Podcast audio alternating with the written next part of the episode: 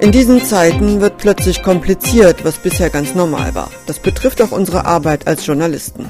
Im Podcast MDR Investigativ hinter der Recherche wollen wir einen Einblick geben in unsere Arbeit in Zeiten von Corona.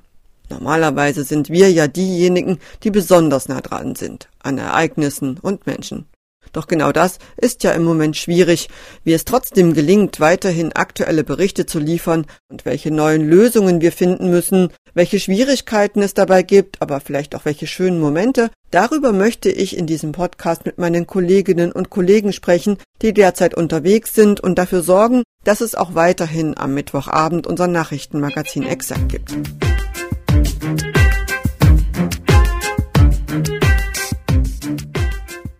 Ich bin Cecilia Kloppmann und ich arbeite für die politischen Magazine im MDR.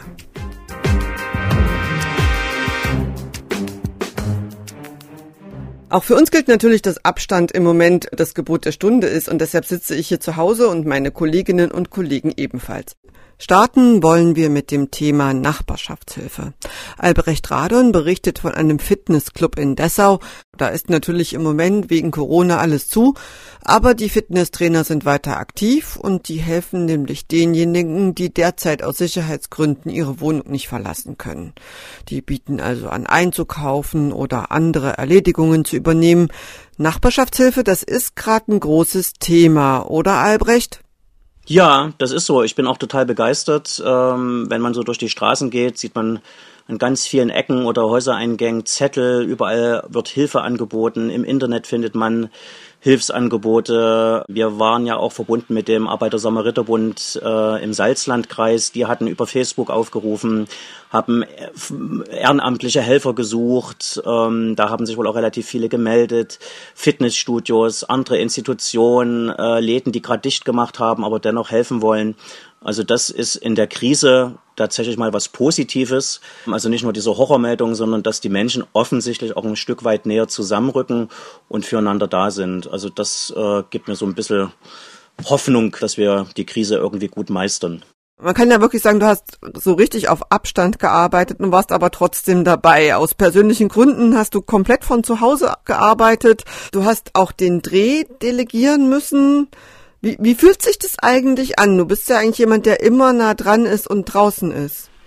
Ja, das stimmt. Äh, ich gehöre leider Gottes zur Risikogruppe und deswegen habe ich mich dann schweren Herzens dazu entschlossen, ja, von zu Hause aus zu arbeiten, Homeoffice zu machen und die Drehs zu koordinieren, die ähm, zu recherchieren, einzutüten, dann von zu Hause aus auch zu schneiden. Da haben wir uns ein spezielles System ausgedacht und auf der einen Seite ist das gut, weil wir können weiterarbeiten, wir können weiter berichten, auch Personen wie ich können quasi weiter berichten.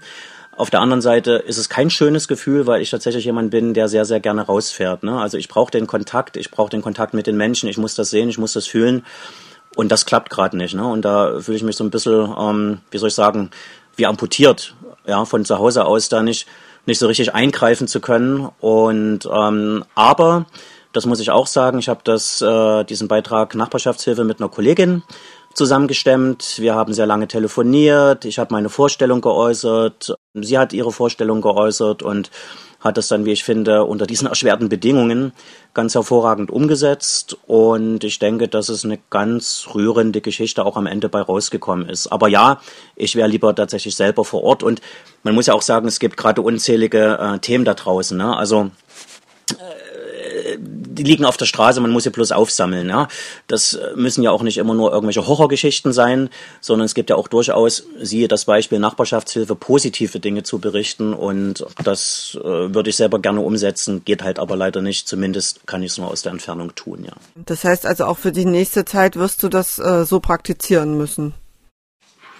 Das ist so, ja. Also wir wissen alle nicht, wie lange das Ganze anhält, wie lange das Ganze dauert, äh, aber das ist zumindest der Plan. Die nächsten Drehs sind schon vorbereitet.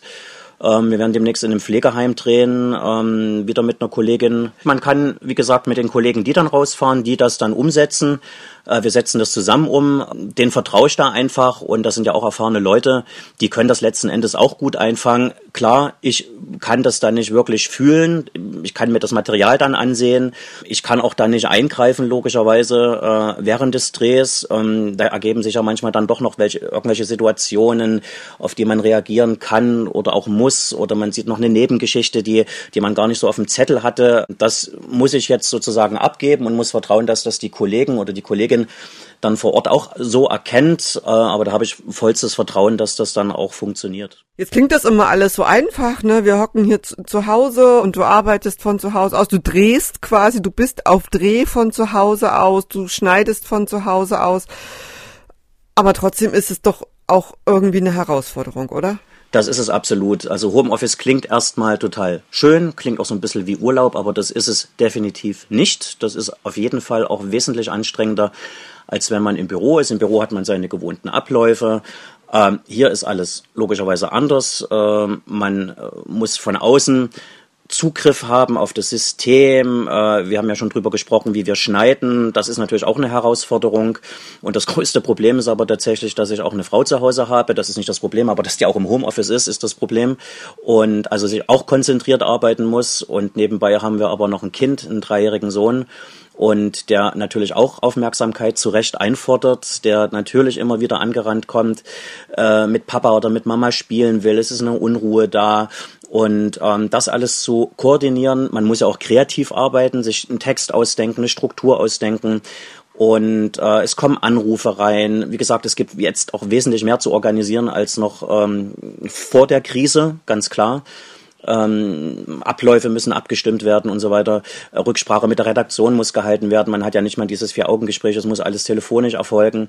Also man ist dann nach so einem Tag Homeoffice speziell, wenn man dann so geschnitten hat, will ich sagen abenteuerliche Art und Weise, aber auf diese ungewohnte Art und Weise, man ist am Abend komplett durch. Das, äh, also komplett durch ist jetzt vielleicht übertrieben, aber man weiß, was man getan hat und das geht dann teilweise auch bis 18, 19, 20 Uhr, äh, bis man dann alles abgearbeitet hat. Also das ist schon sehr, sehr schlauchend, ja. Aber ähm, man macht es trotzdem gern, weil ich liebe nach wie vor meinen Beruf, ganz klar, auch unter diesen erschwerten Bedingungen. Und es ist auch ganz wichtig, dass wir weiter berichten, dass wir auch in dieser Krise äh, für die Leute da draußen da sind, äh, dass wir aufklären, auch vielleicht positive Nachrichten transportieren und ähm, deswegen mache ich das, auch wenn es sicherlich schwieriger ist als äh, vorher, mache ich das nach wie vor sehr, sehr gern. Ja, da macht die Not erfinderisch und wir erfinden alle plötzlich ganz neue oder finden ganz neue Möglichkeiten der Zusammenarbeit. Genau. Wer hätte das gedacht? Ja.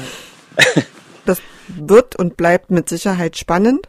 Dir erstmal vielen Dank, Albrecht. Vielen Dank dir und bleib gesund.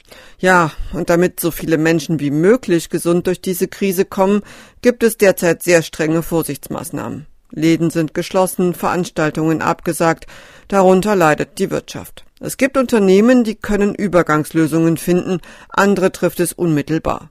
Birgit Mittwoch hat einen Messebauer getroffen. In dieser Branche ist die Auftragslage überall quasi über Nacht radikal eingebrochen. Birgit, der Herr Kühnemund, den du da in Gräfenhainichen getroffen hast, der versucht seine Mitarbeiter erst einmal nicht in Kurzarbeit zu schicken. Das ist recht ungewöhnlich. Wie bist du auf den gekommen? Ich habe gedacht, Messebauer, das ist erstmal der Berufsstand, der ganz, ganz, ähm, ganz direkt und äh, am allermeisten und zuerst betroffen ist von der Corona-Krise, weil überall wurden rund um die Uhr Messen abgesagt. Und ich habe mir einfach wahllos einen Ort rausgesucht, äh, habe geguckt, dort und in der, in der Umgebung, wie viele Messebauer gibt es, wo sind die überall und habe einen angerufen, der sagte aber, nee, der hat gut zu tun, weil er nebenbei noch Ladenbau macht und da gibt's keine Auftra Auftragseinbrüche. Der sagte aber ja, aber der Kollege Ulf Kühnemund, da könnte ich doch mal nachhaken. Und das habe ich getan, habe dort angerufen und habe mit Frau Kühnemund gesprochen. Und die war auch sehr, sehr, sehr offen am An gleich am Anfang und hat mir sofort alles erzählt, ihre Sorgen, ihre Nöte, aber auch äh, ihr Durchhaltevermögen und äh, ihre Art sozusagen mit den Kollegen umzugehen, die soziale Verantwortung, die sie hat für ihre 15 Mitarbeiter. Die arbeiten ja seit Jahren eng zusammen, äh, zusammengeschweißtes Team sozusagen, die auf Messen auch äh, eben oft Überstunden machen und schwierige Situationen zu meistern haben und so weiter. Und da will man einfach jetzt auch in diesen Krisenzeiten zusammenhalten. Und die hat einfach gesagt, wir zahlen den Lohn jetzt weiter bis Ende April und beantragen erst ab Mai Kurzarbeitergeld. Mhm. Die wirkten ja auch irgendwie entspannt. Ich meine, die haben 42 Aufträge verloren, die haben einen Umsatz in sechsstelliger Höhe und keiner weiß, wie es weitergeht. Ne? Also ich fand das schon sehr beeindruckend, wie die damit umgegangen sind. Ich halte das gar nicht so für selbstverständlich. Das ist auch, glaube ich, nicht unbedingt selbstverständlich, äh, vor allem wenn man auch weiß, wie andere Messebauer mit der Situation umgehen. Die sind weitaus nervöser und auch existenzbedrohter. Äh, richtig entspannt sind die natürlich nicht. Das sind 400.000 Euro, die sie nicht einnehmen, die einfach ausfallen. Das sind alle ausgefallenen Messen bis Juni. Also keine Einnahmen und aber die Löhne weiterzahlen, immerhin für zwei Monate.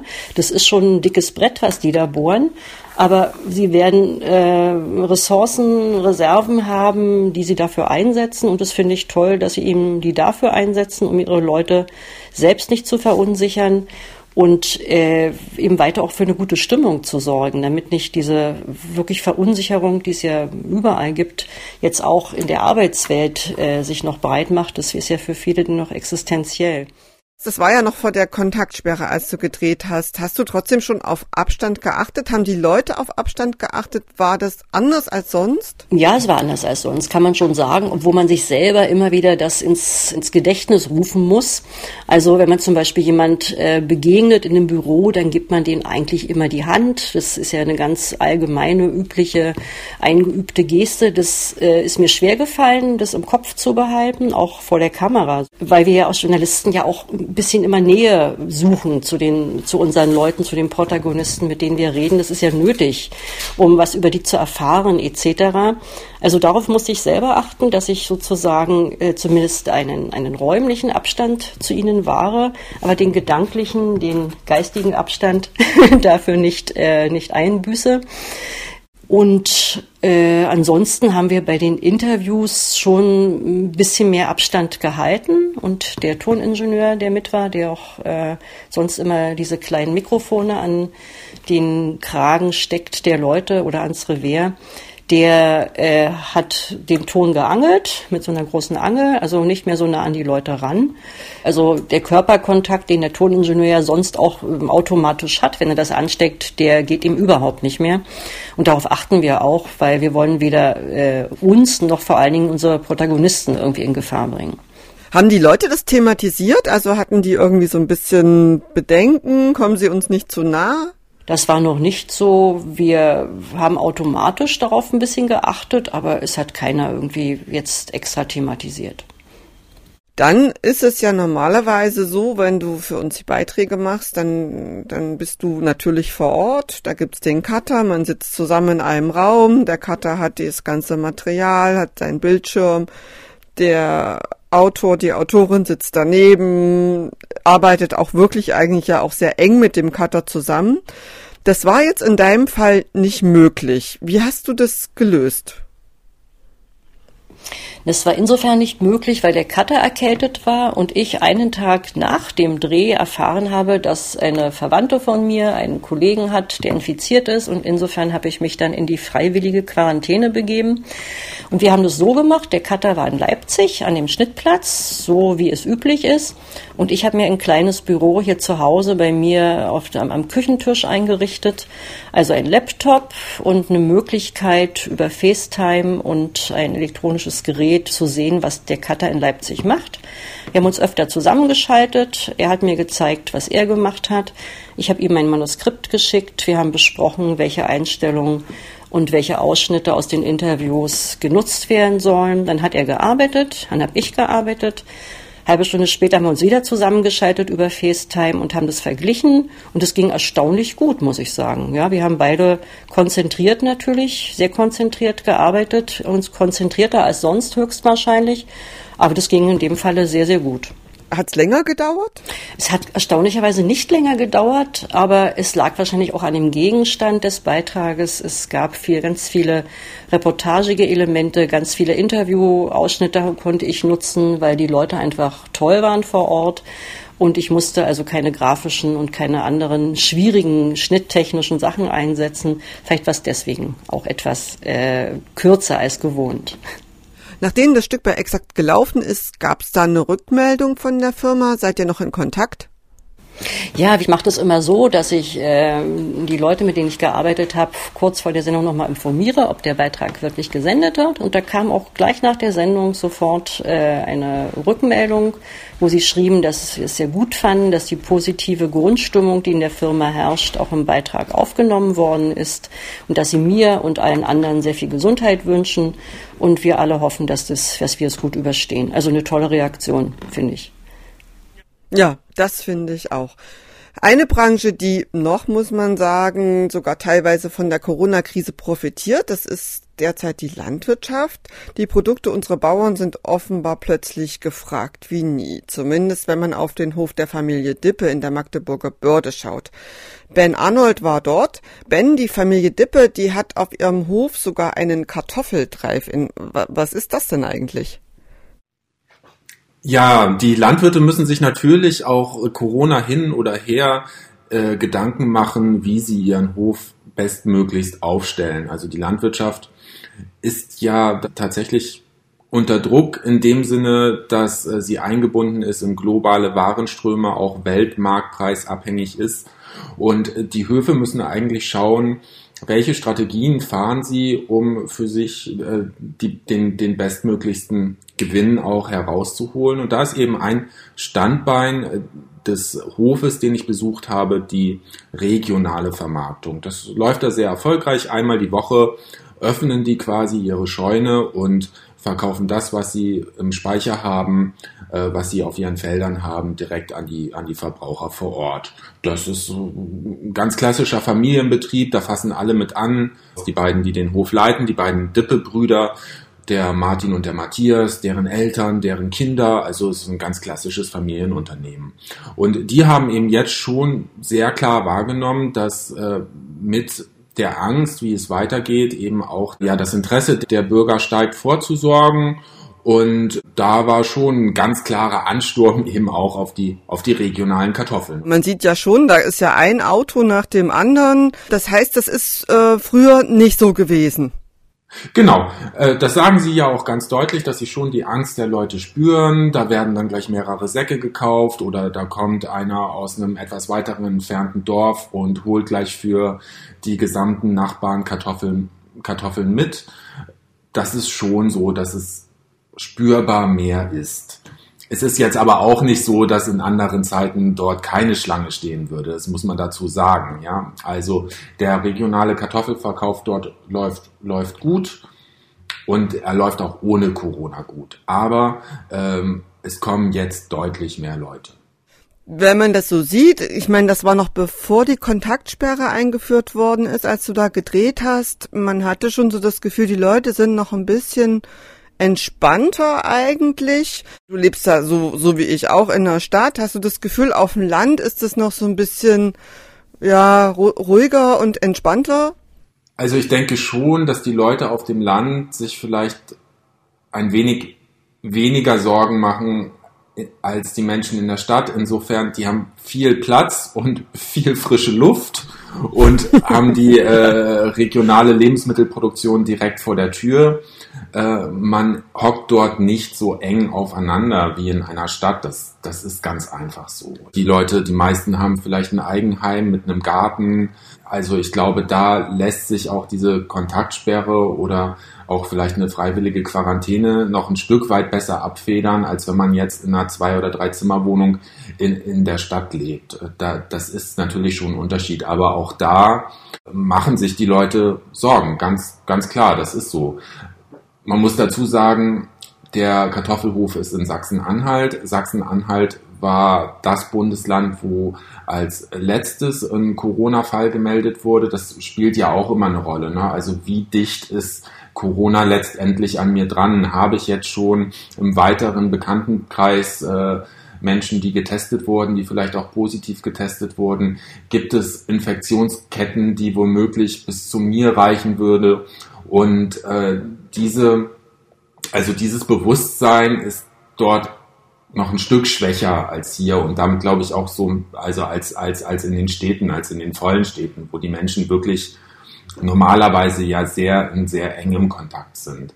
Und das merkt man schon, dass, dass diese, diese Angst, ich könnte jetzt vielleicht andere anstecken oder ich könnte mich vielleicht selber anstecken, äh, dort ein paar Tage hinter dem ist, wie es jetzt in den größeren Städten ist und natürlich auch in den Hotspots. Jetzt ist ja so ein Teil dieser, ich sag's mal, Corona-Panik ja auch. Es gibt ja immer mal wieder irgendwelche Meldungen, auch in den sozialen Netzwerken. Werden die Lebensmittel knapp? Jetzt bist du da unterwegs gewesen bei den Bauern. Was ist so dein Eindruck? Muss man sich da wirklich Sorgen machen? Also keiner muss sich Sorgen machen, dass er hier in diesem Land nicht satt wird. Ja, aber wirklich, wirklich niemand. Das kann die Landwirtschaft leisten. Aber äh, natürlich haben wir in den letzten Jahren immer in dem Bewusstsein gelebt, dass wir alles jederzeit bekommen können. Und das steht vielleicht tatsächlich gerade ein bisschen in Frage. Also man, man sieht das ja jetzt schon auch an der Spargel- und der Erdbeerernte. Dort sind die Betriebe angewiesen auf Saisonkräfte aus dem Ausland. Es wird jetzt gerade darum gerungen, wie kriegt man Saisonkräfte hierher, kriegt man sie überhaupt hierher. Die letzte Meldung dazu war, nein, das geht nicht, wir holen keine Saisonkräfte aus dem Ausland nach Deutschland. Vielleicht könnten Studenten das machen oder ja, Leute, die jetzt vielleicht mehr Zeit haben. Das überschlägt sich ja alles auch gerade ein wenig. Man, man weiß nie, ob die Information, die, die heute äh, ja die richtige ist, morgen noch genauso bleiben wird oder ob es sich vielleicht noch ein wenig verändern wird. Aber Stand heute werden keine ausländischen Saisonkräfte hier reinkommen. Das heißt natürlich auch, äh, in den arbeitsintensiven Kulturen, wie zum Beispiel Erdbeeren und Spargel, die stehen vor großen Problemen. Dort also habe ich mich mit einem Spargelbauern unterhalten und, und dieser meinte, dass sie jetzt schon dabei sind, die nicht so ertragsreichen Flächen, also die Flächen, auf denen dann weniger Ernte normalerweise eingeholt wird als jetzt auf den guten Flächen, dass bereits diese Flächen aus der Ernteplanung rausgenommen werden. So. Das heißt, es gibt Beispiele dafür, dass auch die Landwirtschaft nicht im vollen Maße produzieren kann, bedingt durch diese Corona-Krise. Und ähm, der, der, der nächste Punkt ist, dass auch die deutsche Landwirtschaft extrem eingebunden ist in ein globales Wirtschaftssystem. Äh, das Beispiel gibt es ja auch in dem Beitrag. Da wartet eben der Bauer auf Saatgut aus Dänemark für Spinat. Äh, das Saatgut hängt irgendwo an der Grenze fest. Der Spediteur kommt nicht ins Land. Eigentlich klar, eigentlich sind die Grenzen für Warenlieferungen offen. Dennoch funktioniert es gerade alles nicht so reibungslos. Äh, der wartet eben nun auf das Saatgut und er weiß aber, das Wetter wartet nicht auf ihn. Ja, der muss das ausbringen, ne? Der, der muss das ausbringen. Und wenn er den Zeitpunkt verpasst, kann er keinen Spinat pflanzen. So. Das heißt nicht, dass hier, also das, das heißt nicht, dass die Landwirte nicht die Ernährung sicherstellen können. Aber es heißt schon, dass es auch Probleme geben kann, vielleicht jetzt unbedingt jedes Produkt äh, in, in ausreichendem Maße permanent äh, gewährleisten zu können. Also vielleicht dann äh, weniger Spargel und vielleicht auch weniger Spinat, dafür vielleicht mehr Rotkohl oder was auch immer gerade noch wächst. Du bist ja schon jemand, der immer noch die ganze Zeit auch draußen unterwegs ist. Viele Kollegen können das gar nicht mehr so realisieren. Was machst du jetzt eigentlich anders als zum Beispiel noch vor drei oder vier Wochen? Ja gut, dass ich überhaupt unterwegs gewesen bin, äh, war für mich eine ganz große Frage, eine ganz starke Auseinandersetzung, die ich mir nicht leicht gemacht habe. Ich habe sehr viel darüber nachgedacht, ob es nicht jetzt auch für mich richtig wäre, in freiwillige Quarantäne zu gehen. Der Beruf des Journalisten ist einer, der lebt vom Kontakt. Ja, und rauszufahren bedeutet, man hat Kontakt mit anderen Menschen. Ich ja. habe dann aber die, die Entscheidung getroffen, dass es auch richtig ist, nicht, also meine Arbeit weiterzumachen und weiter zu berichten. Und das ging nur, indem ich auch rausfahre. Und äh, da eben war ganz klar, äh, dass bestimmte Regeln einfach eingehalten werden müssen, dass wir keinen engen Kontakt mit den Leuten haben, äh, mit denen wir drehen, dass wir auf Distanz bleiben, dass wir den Sicherheitsabstand immer einhalten, dass wir vielleicht mehr mit dem Teleobjektiv drehen statt mit dem Weitwinkel, also die Möglichkeit haben, von weiter weg Aufnahmen zu machen. Wir haben beispielsweise auch andere Mikrofone eingepackt mit einer längeren Angel, also das, wo das Mikrofon dran ist, was man dann so, was der, was man dann so hält, ähm, dass wir da mehr, mehr Platz haben, mehr Distanz herstellen können zu den Leuten.